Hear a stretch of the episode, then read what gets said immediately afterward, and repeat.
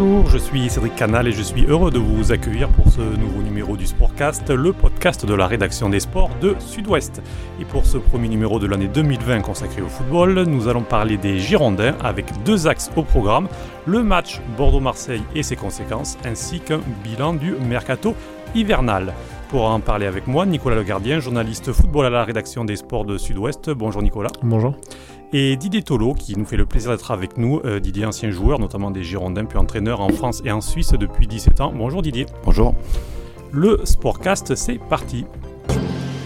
Alors, Bordeaux-Marseille, la folle série continue, l'invincibilité à domicile euh, depuis 1977 a été préservée avec ce match nul 0-0. Avant d'entrer un petit peu dans le détail de ce match, euh, Pensez-vous que cette série est encombrante, puisque Benoît Costil, à la fin du match, a reconnu qu'ils avaient plus à perdre qu'à gagner dans la dernière minute, que ça commence à devenir peut-être un frein psychologique, selon vous, Didier?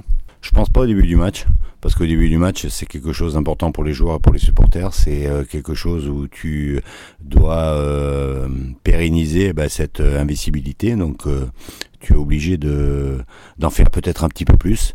Mais je pense que oui, au fil du match, quand tu arrives à 5 minutes de la fin, bah, tu te dis que tu as peut-être plus à perdre qu'à gagner par rapport à cette invincibilité. Donc tu as certainement que les 5 dernières minutes où, Bordeaux a fait tourner le ballon est certainement dû à ça. Est-ce que c'est un truc de, de, supporter, de journaliste, ou est-ce que quand on est euh, entraîneur, joueur, ça compte ce genre de choses, ne serait-ce que dans la préparation du match ou euh, Ouais, bien sûr que ça compte parce que euh, quand euh, vous êtes joueur ou entraîneur, euh, quand vous avez une série avant, vous êtes, c'est jamais bon d'être celui qui qui perd pour la première fois depuis depuis 40, c'est 4 ans? 42 ans. 42 ans.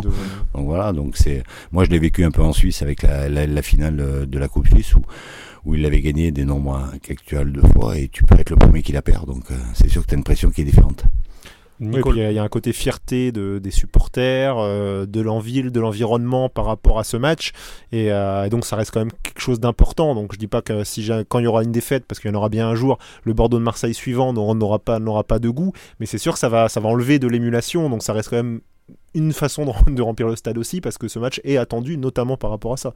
Donc c'est quelque chose d'important. Après je, pour, le, pour le reste je suis d'accord avec euh, Didier et puis sur, le sur l'approche et forcément sur la fin où effectivement c'est comme un match de comme un match troisième match de poule euh, dans une compétition où, euh, où finalement un match nul vous suffit ben, ben à la fin du match forcément vous, vous prenez moins de risques quoi. Par contre sur les sur les dernières années j'ai jamais vu une équipe de Bordeaux qui était inhibée par ça. Au contraire sur, sur les dernières années on a toujours vu une équipe qui finalement commençait bien ses matchs commençait fort élevait son niveau intensité pour ce match-là. Par contre, effectivement, souvent sur les fins de match, c'était vrai également les autres années, on a une équipe qui effectivement sur les dernières minutes, se, parce qu'on a eu des, on a eu des matchs nuls, on a eu deux matchs nuls en 2017 et 2018, euh, effectivement prend moins de risques effectivement dans les, dans les arrêts de jeu ou quelque chose pour aller chercher, pour pas se faire contrer, pour, pour éviter de se faire contrer. Mais surtout dans la période actuelle, donc il y, y, a quand même, à part ce résultat à Nantes qui, qui, est positif, mais les résultats avant sont pas très très bons, euh, donc tu sais que ça gueule un peu, tu sais qu'il y a le public un peu euh, vers toi, donc c'est aussi le moyen de, de garder sa invincibilité, de, de, de, bah, de, de, faire plaisir un peu aux supporters, donc c'est pour ça que dans les cinq dernières minutes, bah,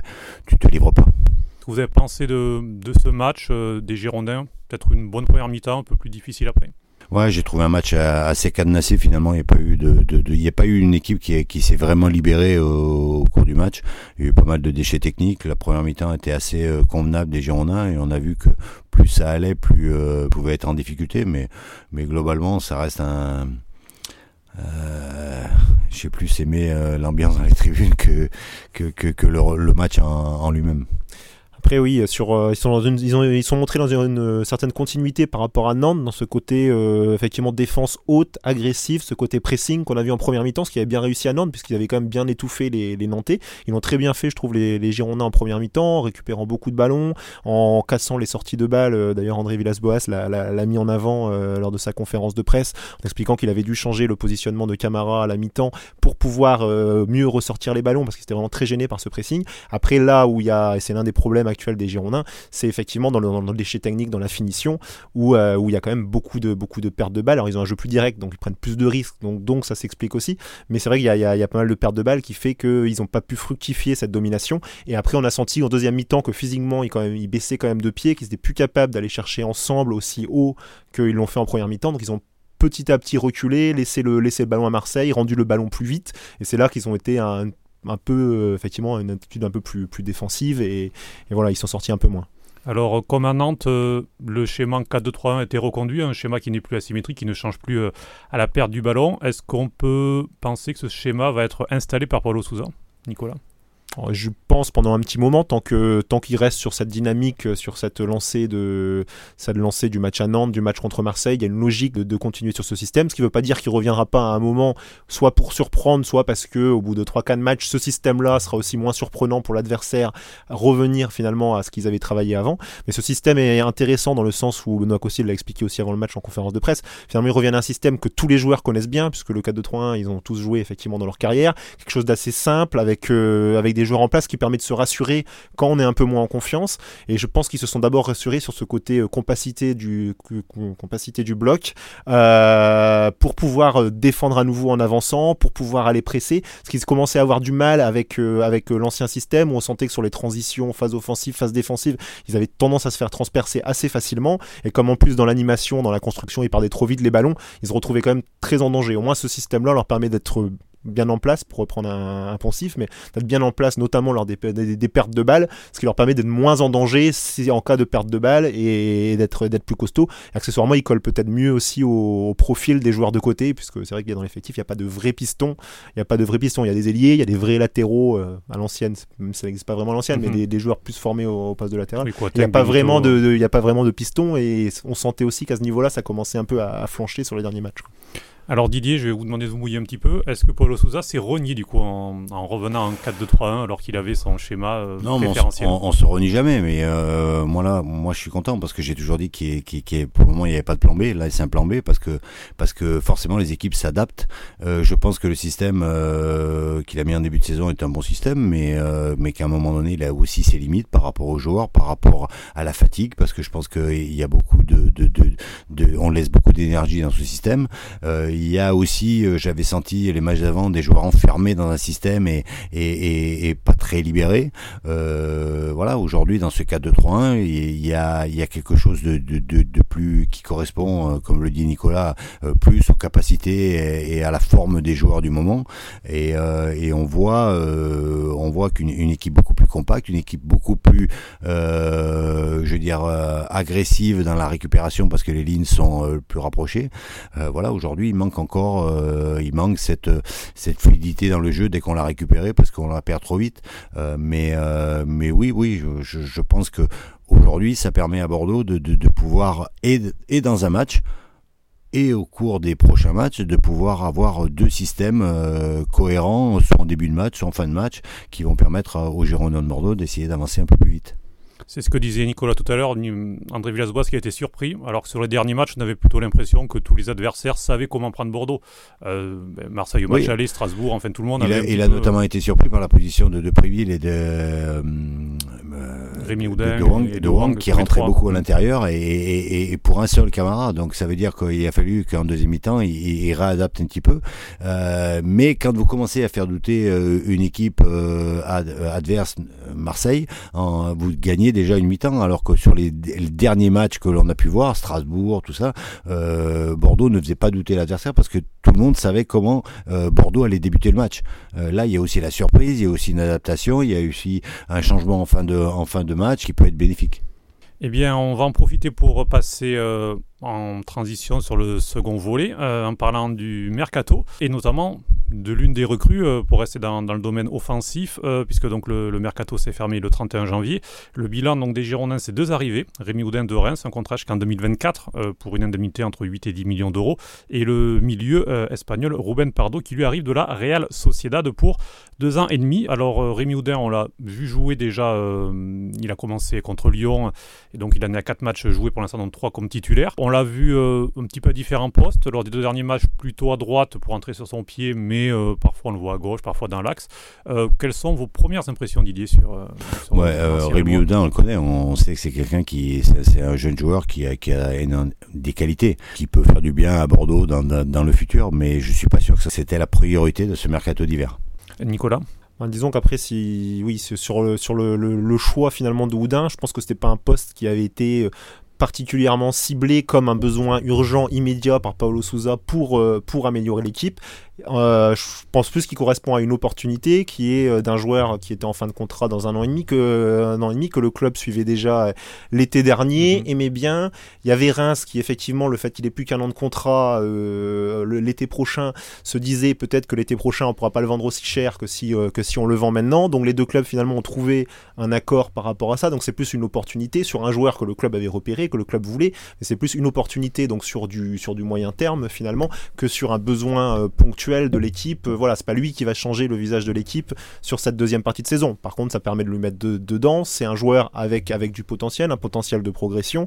Donc, euh, donc c'est intéressant. On va voir ce qu'il va faire. Après, c'est vrai que sur ces quatre premiers matchs, il est d'autant plus difficile à juger qu'il a joué quasiment à quatre postes différents. Mhm. Euh, donc, donc lui doit prendre ses marques aussi dans le système de Paulo Souza avec ce changement de système. Il a été testé à différents postes, alors que c'est vrai qu'à Reims, il était dans un poste fixe, qui était qui était sur un côté. En plus, c'est un joueur qui a l'habitude avec Reims quand même d'avoir une équipe qui qui très costaud, plutôt mhm. tendance à jouer bas et à se projeter, à se projeter. Là, il a une équipe qui veut avoir le ballon, qui joue plutôt haut, donc avec des plus petits espaces, etc. Donc, donc il y a beaucoup de choses pour lui à appréhender. Donc c'est vrai que c'est difficile de le juger, euh, de le juger là-dessus. Après, c'est vrai qu'il apporte un autre, euh, un autre profil que peut être, que peut être Nicolas Depréville ou Wang ou même euh, Kalou et Kamano s'ils étaient utilisés à ces postes-là, parce que c'est un plus un meneur excentré mhm. quelque part, comme était Malcolm. Alors peut-être pas encore avec la, la, la qualité, la par Malcolm, mais c'est un peu ce, un peu ce profil-là que le club n'avait plus, surtout gaucher.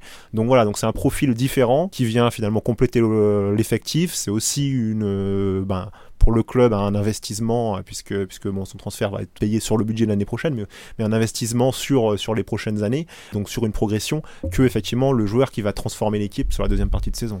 En plus, en plus, faut qu'il digère. Ce jour-là, il faut pas oublier qu'il était pratiquement transféré en début de saison, qu'il y, a eu un transfert raté. Quand vous avez un joueur qui est, il y, a, un transfert raté, vous vous traînez un peu les, voilà. Et puis après, c'est dur de vous remettre dedans. Donc euh, voilà. Mais euh, je suis d'accord avec Nicolas. Pour moi, c'est un, c'est un mercato d'opportunité, mais pas un, un mercato de de, de besoins euh, immédiats. Et justement, du coup, l'avant-centre euh, demandé par Paul Souza depuis 7-8 euh, mois déjà, depuis, euh, depuis l'été dernier, n'est pas arrivé. Est-ce que ça manque vraiment d'un avant-centre dans cette équipe? Alors, il y a Jimmy Briand qui a déjà mis deux buts depuis le début de l'année 2020, Josh Maja qui joue peu. Est-ce que ça peut être suffisant de, finir la saison avec ces deux-là pour viser une, quelque chose d'intéressant? De toute façon, aujourd'hui, aujourd'hui le mercato il est fini. Mm. Donc voilà.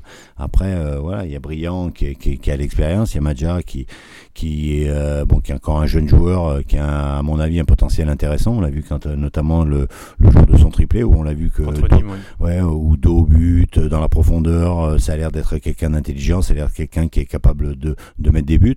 Euh, brillant, il faut, il faut pas non plus 50 occasions, mais mais je pense qu'un autre profil aujourd'hui, si on veut, si on a une équipe qui veut vraiment viser un petit peu le, le, haut ou le plus haut, il faut vraiment un, attaquant de, qui soit supérieur à, à ceux qui sont ici. Oui, bah, je crois que c'est la, déception, euh, voire plus, de Paolo Souza par rapport à ce mercato.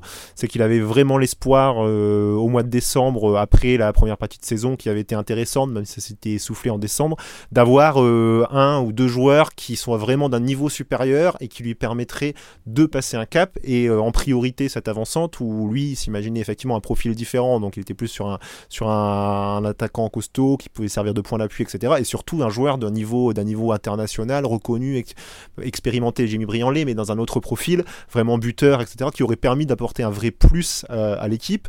Euh, bon, finalement, on est arrivé au choix où le, dernier accord qui avait été pris, c'était avec l'attaquant international iranien de Rio Ave, où effectivement euh, King Street a, a dit non. Bon, ce joueur-là, est-ce qu'il aurait vraiment apporté ce plus? C'est un profil différent parce que c'est un joueur grand. Euh, voilà. Bon, par contre, c'est un joueur qui est neuf entre guillemets en, Europe, donc on ne sait pas exactement ce qu'il aurait pu apporter. Mais c'est vrai qu'après, hein, quand on a cité les noms, hein, c'est Giroud, euh, Slimani, euh, Benteke, c'est des joueurs qui ont été euh, approchés ou du moins sur le club s'est renseigné. Ils se sont rendus compte que financièrement et voilà, c'était pas, c'était pas faisable. Mais c'est des joueurs qui eux, par leur expérience, par par leur étoffe, auraient pu apporter un vrai plus à cette équipe. Et là, ça aurait pu effectivement être être intéressant pour pour le court terme sur cette deuxième partie de saison pour euh, essayer d'aller chercher une cinquième place. Voilà, c'était vraiment un, vrai plus. Bon, ça n'a pas pu être fait. Euh, voilà, et je pense que Paulo Souza euh, pensait vraiment pouvoir et espérait vraiment pouvoir avoir ça sur d'où son d'où sa d'où sa colère. Alors en revanche, il y a eu donc une seconde arrivée le dernier jour du mercato, Ruben Pardo, milieu de terrain de, la Real Sociedad, alors qu'il a très peu joué en première partie de saison, hein, un seul match de Coupe du Roi euh, juste avant la trêve en décembre. Euh, qu'attendre de ce milieu de terrain de 27 ans qui, qui, était un jeune très prometteur, mais qui depuis 2-3 saisons voilà, était un petit peu plus discret, Nicolas?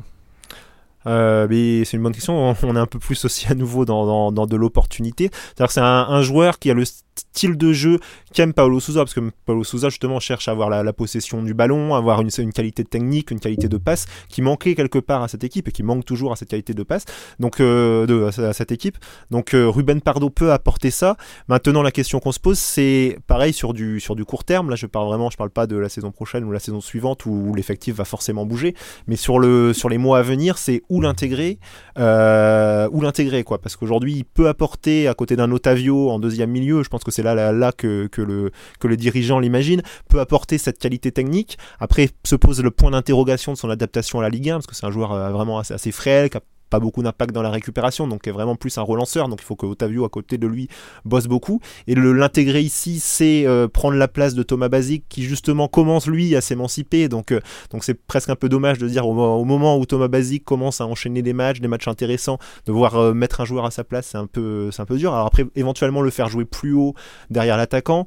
Donc c'est voilà après il peut être intéressant dans un milieu à 3 mais c'est pas la dans, un 4-3-3 avec un milieu à 3 mais c'est pas normalement la direction que prend Paulo Souza à part si, si décide aussi d'installer d'installer encore un nouveau système, mais je pense pas que ce soit la direction qu'il fasse. Donc on se pose la question de comment l'utiliser là. Après sur les caractéristiques intrinsèques, bon c'est un joueur quand même bon voilà un milieu espagnol, une belle, bonne qualité de passe, bon techniquement, donc il peut apporter notamment sur le plan technique quelque chose en plus à cette équipe. Maintenant il faut trouver voilà où l'installer et puis après se pose son adaptation effectivement à une Ligue 1 qui est quand même beaucoup très physique avec beaucoup d'impact et euh, voilà je pense au alors j'ai plus son nom en tête mais l'espagnol qui avait signé euh, qui avait signé à Toulouse qui avait fait quelques matchs intéressants il y a, deux ans, un milieu de terrain qui avait pareil, euh, passeur, euh, belle qualité technique, mais qui finalement s'était essoufflé au fil des matchs parce que la Ligue 1 se demande beaucoup de puissance, beaucoup, et finalement il avait, il a, il a jamais réussi à s'adapter euh, finalement au jeu, au jeu Ligue 1.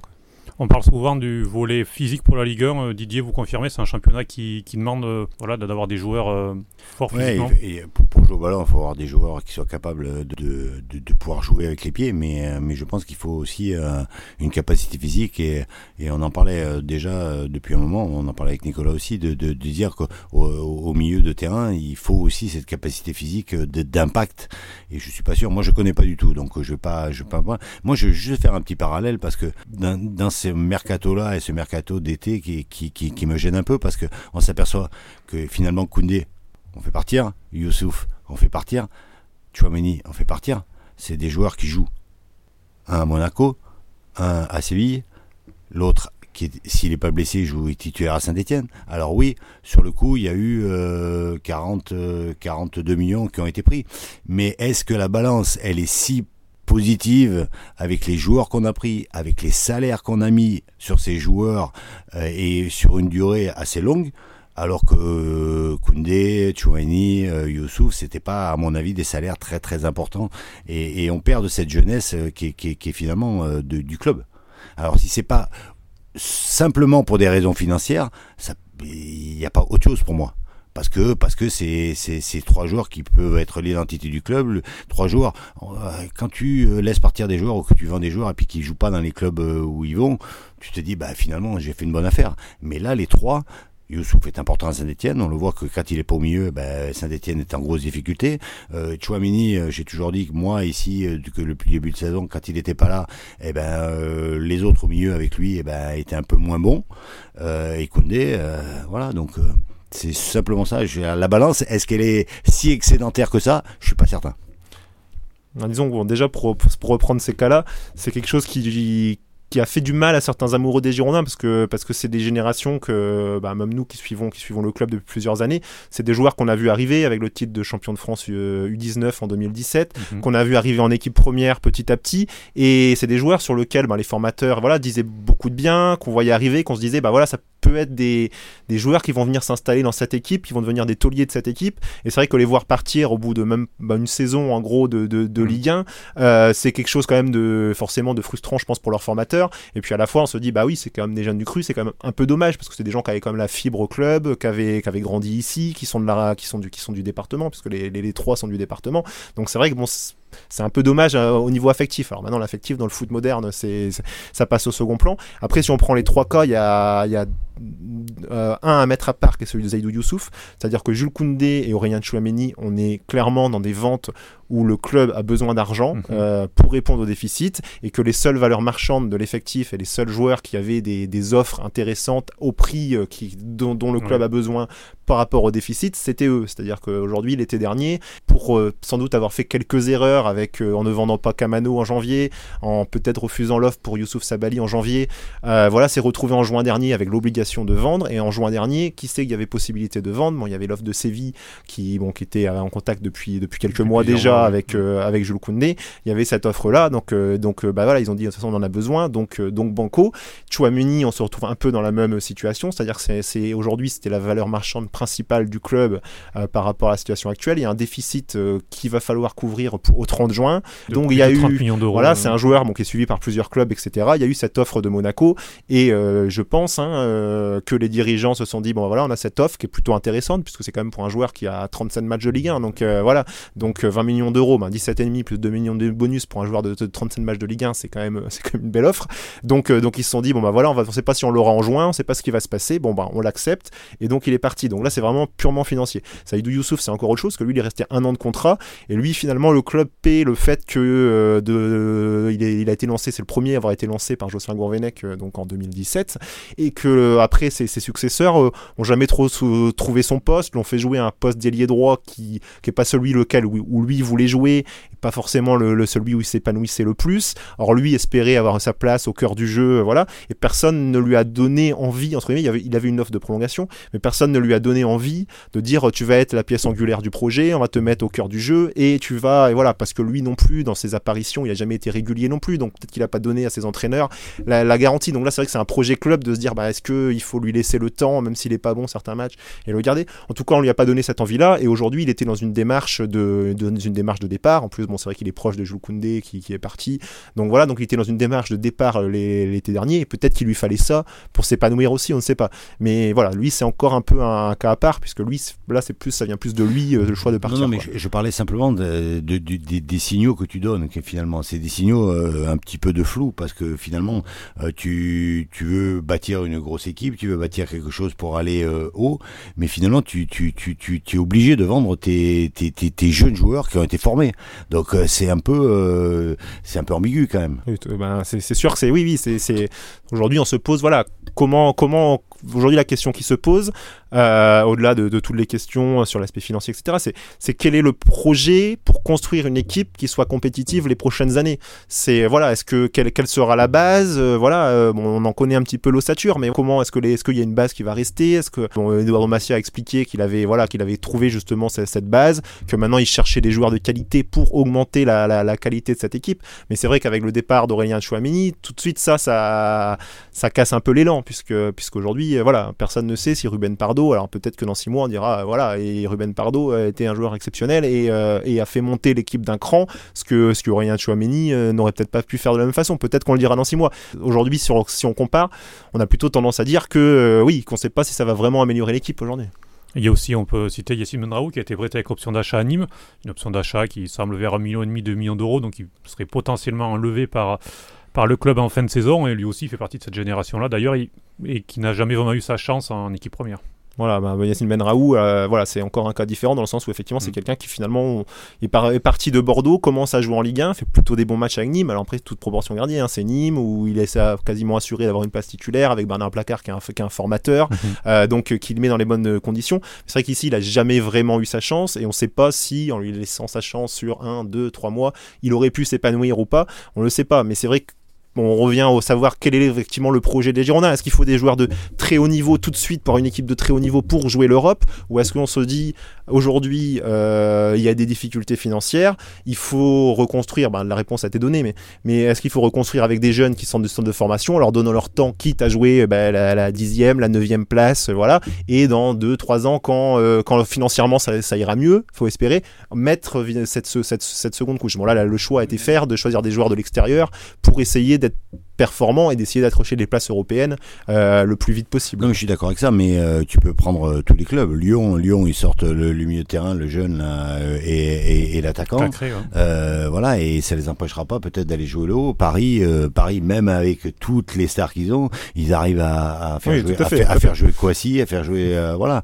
Donc c'est vrai qu'à Bordeaux, on saura jamais. Du coup, c'est la frustration. Moi, ben qu'on saura jamais. Ben Raoult, ça me gêne pas parce que c'est un joueur qui, qui a pas eu sa chance à Bordeaux. Tu sais que ben, jeune, c'est impatient il a envie d'aller jouer ailleurs. Que tu lui prêtes à Nîmes, ça me pose aucun souci. Au contraire, il va s'aguerrir. Ce qui me gêne le plus, c'est l'option d'achat. Parce que si tu s'il fait une bonne saison, c'est pas Bordeaux qui va en profiter, c'est Nîmes. Donc euh, si tu le prêtes et que sans option d'achat, il flambe, ok, vous voulez l'acheter, il veut pas revenir, bah tu le vends euh, beaucoup plus. Ou euh, on s'aperçoit de ses qualités et on se dit bah finalement il, a, il a passé un palier, voilà, il va bien nous servir l'année prochaine et on le reprend. Mais là, bah, tu prêtes, mais tu sais que bah, s'il flambe, tu l'auras plus. C'est d'ailleurs, alors même s'il n'a pas été formé au club, mais le débat euh, qui agite aussi certains supporters, c'est le même cas pour Raoul Bellanova qui, euh, a été recruté au Milan AC en janvier dernier, prêté euh, à son club formateur pour finir la saison, qui est donc arrivé cet été à Bordeaux, qui aura donc joué un match de Ligue 1 et qu'on n'a pas revu ensuite et qui là a été prêté donc 18 mois à l'Atalanta Bergame avec option d'achat aussi donc c'est un peu le même cas si il performe il restera sûrement en Italie. Mmh. Nicolas, sur ce cas de Raoul euh, Bellanova bah, C'est vrai que oui, c'est un point d'interrogation. Il a fait un match où effectivement bon, il, est clairement passé à travers euh, à Angers. Euh, après, il a été écarté par, par Paolo Souza. Il n'a pas envoyé les signaux à Paolo Souza pour euh, lui donner envie de le remettre sur le terrain, parce que c'est quelque chose d'important. Si on prend le cas de Thomas Basic, Thomas Basic a été écarté par Paulo Souza en août, et euh, pendant 2-3 mois, il n'y était pas, il n'était pas à l'entraînement, etc. Il est resté, et il y a eu un déclic à un moment qui, par des discussions, etc., qui, qui l'ont fait un peu réagir. Paulo Souza l'a remis, le remis dans la boucle, il a eu sa chance contre Monaco, il a été bon, il a repris sa place. Raul Bellanova n'a jamais envoyé ça après avoir été écarté contre, contre Angers, il a jamais envoyé des signaux à son entraîneur en disant voilà. Donc euh, donc c'est vrai qu'on l'a pas revu. Après ça reste une frustration, et c'est vrai que oui, ça se pose la question de recruter des jeunes, mais il faut forcément, bah, c'est Didier ce connaît plus que moi, mais est-ce qu'il faut être patient avec ces jeunes, savoir euh, plus leur, leur pardonner, leur donner une deuxième chance plus rapidement, ou est-ce qu'on doit être exigeant comme, euh, comme avec des, des, anciens tu as, les deux facteurs, tu dois être exigeant parce que tu es encore plus exigeant avec un jeune. Après, euh, si un jeune il fait pas l'effort aussi de revenir, c'est aussi de sa faute. et moi, je suis pas du tout là-dedans. Je, je, dis simplement que on se coupe en faisant ça, on se coupe des moyens de, de voir s'ils si, peuvent exploser euh, en prêtant en prêtant avec euh, option d'achat. C'est simplement ça, parce que le tort le tort il est pas euh, il, il, est pas avec le staff. Je veux dire un joueur un joueur un bon joueur basique. ben moi il y a il y a deux mois je disais que qu'au milieu c'était c'était pas bon, c'était c'était lent, c'était il y avait du mal. Aujourd'hui quand je regarde le match d'hier, c'était un des plus performants.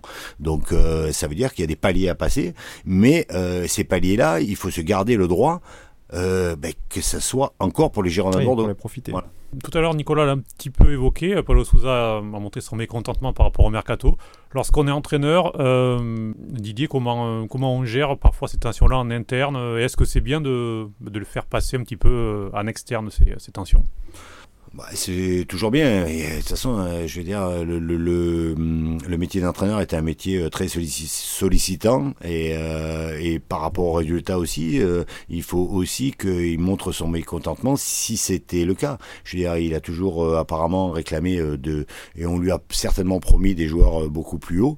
Euh, et à un moment donné, les critiques, c'est lui qui les prend parce que c'est lui qui gagne pas le match. Donc à un moment donné, c'est aussi de bien de dire les choses et de les dire euh, voilà assez cash parce que euh, parce que s'il n'y a pas de résultat et qu'on le recrutement n'a pas été dans le sens de l'entraîneur, bah, c'est bien que tout le monde soit ciblé. Il avait notamment montré aussi à la Fiorentina Paulo Souza un petit peu ce tempérament-là, en partant un petit peu en guerre avec ses dirigeants à la fin de sa deuxième saison. Est-ce que vous pensez, Nicolas, que ce mercato va laisser des traces, euh, l'entraîneur et ses dirigeants? On a affaire à des personnes intelligentes, mais euh, donc qui savent aussi gérer un peu la communication. Après, oui, ça va forcément laisser des traces. Après, aujourd'hui, je pense que la situation est assez simple. C'est-à-dire qu'aujourd'hui, on a, on a Paolo Souza qui est un entraîneur qui est ambitieux pour le club, pour lui-même aussi, euh, qui je pense ne s'imagine pas euh, rester dans un projet à Bordeaux où il végéterait au milieu de tableau, où il y a toujours le risque en plus d'une saison un peu difficile. Donc s'il sent, ce qui est un peu le cas sur ce dernier mercato, mais que les dirigeants sont pas capables de lui offrir les joueurs qui seront capables de l'aider à passer un palier. Et, voilà, je pense que c'est quelqu'un qui qui va pas qui va pas vouloir rester. Après, il y a l'autre aspect où il a un contrat euh, jusqu'en 2022, un contrat un contrat important. Donc après ça, c'est c'est des discussions. Mais aujourd'hui, oui, clairement aujourd'hui, euh, Paulo Souza et c'est les signes qu'il a laissé passer que si jamais euh, si jamais si jamais le l'effectif n'évolue pas, il se voit pas non plus sur la durée sur la durée à Bordeaux. C'est-à-dire qu'il aurait pu choisir de temporiser en disant bon bah voilà, le club a des difficultés financières, et ben on va on va prendre notre temps on va, on va être patient, on va essayer de construire ce qu'on a, on verra encore l'été prochain pour essayer d'améliorer. C'est pas ça. Là, lui, lui, il veut, il veut performer maintenant, il a de l'ambition maintenant. C'est vrai que quand il a été recruté donc par GACP, par l'ancienne équipe de actionnaire, c'était avec un discours de on va jouer le top 5, avec un discours de réinvestissement de 80% des ventes euh, dans, dans, des rachats de joueurs, ce qui aujourd'hui n'est pas le cas. C'est-à-dire que le, réinvestissement n'a pas eu lieu. Puis, euh, puis aujourd'hui, l'équipe a pas, c'est pas un effectif du top 5, même si finalement la cinquième place n'est pas très loin. C'est quand même pas une équipe où on dit voilà, elle doit jouer le top 5. Aujourd'hui, s'il entre 5 et 10, c'est une, une bonne saison. Il est, dans cette situation-là. Et effectivement, avec cette sortie-là, il s'inscrit pas comme quelqu'un qui dit voilà, je vais prendre mon temps et je vais accompagner avec la patience. Avec, c'est, aussi un signe clair à ses dirigeants que ça n'évolue pas, sachant qu'après il y a un contrat euh, entre les deux parties et que, que, forcément la question se posera dans les, dans les prochains mois. Euh, si jamais il y a une séparation, euh, il y a une séparation. Et auprès de l'effectif actuel, Didier, vous pensez que c'est vécu comment par les joueurs euh, ben, lorsqu'un entraîneur euh, répète qu'il n'a pas les joueurs euh, souhaités? Parce qu'il y a des joueurs qui sont là et qui, font les matchs. Ouais, c'est aussi à double tranchant c'est aussi à double tranchant parce que bah parce que vous avez ceux qui sont assurés de leur place et qui se disent finalement on aimerait bien avoir des recrues et ceux qui se battent pour avoir leur, place tous les jours et puis qui se disent euh, ouais mais nous on est sur le terrain donc on est on est finalement un peu le, le bouche-trou parce qu'on attend euh, plus haut. Donc on, dévalorise un peu certaines valeurs. Donc quand je dis que c'est pas forcément on, on, peut le dire après je pense que ça doit pas être répété euh, ça doit pas être répété tout le temps. Après euh, voilà Paulo Souza est assez bon comme, euh, je le trouve très bon même, même très très bon. Euh, mais euh, mais voilà, après je crois que c'est un, double tranchant. Donc si vous avez les résultats, si vous êtes là, après on, s'aperçoit que quand il y a un peu des difficultés, ben, ça peut se retourner aussi contre contre l'entraîneur, contre le staff, contre le club. Oui, après, dès après le match contre Marseille, là, il est, il est, redescendu, entre guillemets, il a passé son message à ses dirigeants euh, donc vendredi, et il est reparti avec un message plus envers ses joueurs, en disant, voilà, ben, déjà qu'il était très content de ce qu'ils avaient montré, euh, dans l'engagement, dans, ce qu'ils ont mis en place, dans la, voilà, il a eu un message très positif. A, il y a une phrase notamment qui est, qui est, qui est importante, c'est on doit croire en nous-mêmes. Donc c'est vrai que, voilà, c'est, il a passé son message aux dirigeants, maintenant il repasse son message aux joueurs en disant, bah, il reste, il reste 16 journées, ben, à nous de croire en nous-mêmes pour aller, pour faire la, la, fin de saison, à la fin de saison, voilà. Donc, euh, donc il sait effectivement manier euh, manier, la com et je pense que passer son message aux dirigeants. Maintenant, euh, on, risque de plus trop l'entendre sur ce sujet-là pendant, pendant quelques semaines ou quelques mois, le fait qu'il reste ou pas euh, se pose et que là, il va se reconcentrer sur ses joueurs et là, il va essayer d'amener à nouveau des messages positifs à ses joueurs et, c'est logique. Bah oui, parce qu'un un, entraîneur, un entraîneur, de toute façon, il a besoin de ses joueurs. Alors que tu as besoin de tes joueurs, ça veut pas dire que tu es gentil, ça veut pas dire que tu laisses tout passer, tu peux être très dur, très, mais tu as besoin d'un groupe. Tu as besoin que le groupe soit derrière toi, tu as besoin que le groupe fasse des efforts pour toi à un moment donné, ils le font, ils le font pour eux, mais ils le font pour toi aussi, par, euh, par rapport au projet de jeu. Donc euh, tu peux pas euh, non plus te les mettre à dos. Après, ce qui est dit entre, entre les euh, gérants tête à tête, voilà, c'est comme n'importe quel homme, mais ce qui est important, c'est de maîtriser sa communication envers ses joueurs à l'extérieur. Je l'ai rarement entendu parler d'un joueur ou de critiquer un joueur dans la presse véhément. Après, voilà, je pense que c'est comme voilà, c'est critiquer quelqu'un dans la presse, c'est aussi euh, euh, le meilleur moyen de se faire euh, prendre un coup de hache dans le dos. Donc voilà, les choses elles se disent en tête à tête. Je pense que voilà, il maîtrise son groupe. Maintenant, un entraîneur, il faut des résultats. Et donc justement, pour terminer avec cet effectif, au vu de la situation après 22 journées, Didier, je vais vous demander un petit peu de vous mouiller. à quelle place va finir Bordeaux en fin de saison? Ventre mou du championnat. C'est-à-dire 8-10 à peu près par là? Ouais, je dirais entre 8 et 12. D'accord. Nicolas, tout à l'heure, vous disiez un effectif 5-10 au mieux, c'est ça? Oui, moi je les vois aller à une, huitième place s'ils arrivent à bien négocier le, le, passage. C'est-à-dire que là ils sont partis sur du, positif. Ils ont trois matchs euh, importants là, avec les deux déplacements à Brest, à Metz et la réception de, Dijon. C'est un passage important. S'ils le passent bien, ils peuvent euh, pourquoi pas se donner une fin de saison un peu intéressante parce que la sixième place pourrait être potentiellement européenne, à rester dans ces eaux-là, à se battre pour ça et à ce moment-là à finir vers une vers une vers une huitième place, euh, voire mieux. Si jamais ils négocient mal ces places, qui retombent là, les écarts vont commencer à se creuser. Forcément bah, la, saison est un peu bâchée, donc ça joue, je pense, aussi sur, l'intensité et la motivation. Et peut-être que ça sera plus autour de la 12-13e place. Mais je pense que là, on va, encore avoir une période charnière. Ils ont plutôt bien négocié Nantes et Marseille, qui étaient deux matchs charnières, parce que là, c'était ce qui se jouait, c'était une, éventuelle crise sportive. C'est-à-dire que là, deux défaites, ça aurait été, assez catastrophique et aurait ajouté une, crise, une vraie crise sportive.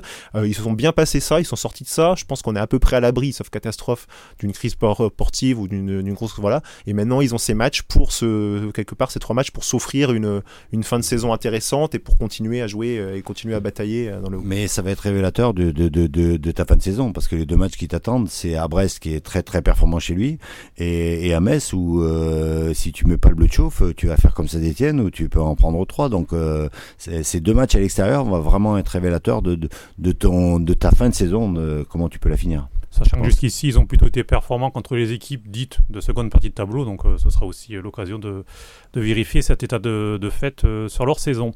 Eh bien, messieurs, merci beaucoup. Donc, rendez-vous le, 23 mai pour voir le classement final des Girondins de Bordeaux, sachant que je vous rappelle qu'il n'y a plus de coupe à jouer, puisque les Girondins été éliminés des deux. Donc, l'Europe passera éventuellement seulement par le championnat. Eh bien, en tout cas, merci Didier d'avoir été avec nous. Pour rappeler, après un petit break euh, suite à la fin de votre aventure avec euh, Nancy, euh, est-ce que l'envie de retrouver un banc est présente et est-ce qu'on vous verra donc bientôt sur, sur un banc d'entraîneur? Euh, ouais, j'ai eu une opportunité, bon, il y a pas très longtemps là. Je, voilà, je me voyais pas partir si loin que ça. C'était une sélection, mais c'était pas, c'était pas vraiment pas, pas ce que j'avais envie. Donc là, oui, j'ai, j'ai profité de mes enfants, j'ai construit ma maison. là, je suis, frais dans ma tête. Donc, euh, ouais, je vais me remettre sur le marché pour essayer de trouver quelque chose. Notamment vu de la saison prochaine, je suppose, puisque les contacts des fois sont assez tôt. Euh. Oui, ou vu la saison prochaine, ou euh, voilà, ou avec aussi peut-être une expérience de, comme je l'avais pu le faire en Suisse ou à Nancy, de, de sauver quelque chose qui, mhm. où ça part un peu en vrille. Eh bien, on vous le souhaite en tout cas et on suivra euh, votre avenir avec attention. Merci. Et merci Nicolas. Euh, on vous retrouve dans les pages du quotidien sur le site sudouest.fr pour tout le suivi de l'actualité football, notamment des Girondins. Et puis merci à vous surtout de nous avoir suivis. Vous pouvez retrouver ce numéro du Sportcast et tous les précédents du catalogue podcast de Sud-Ouest Rugby, Politique, 20 ou encore des dossiers spéciaux comme euh, celui je vous recommande notamment sur la chute du mur de Berlin, très intéressant, ou un actuellement sur les municipales à la rencontre des maires de notre région. Euh, tout ça c'est sur sudouest.fr ou encore sur notre page Pipa, Spotify, Deezer, YouTube, euh, iTunes ou encore Google Podcast. Ciao ciao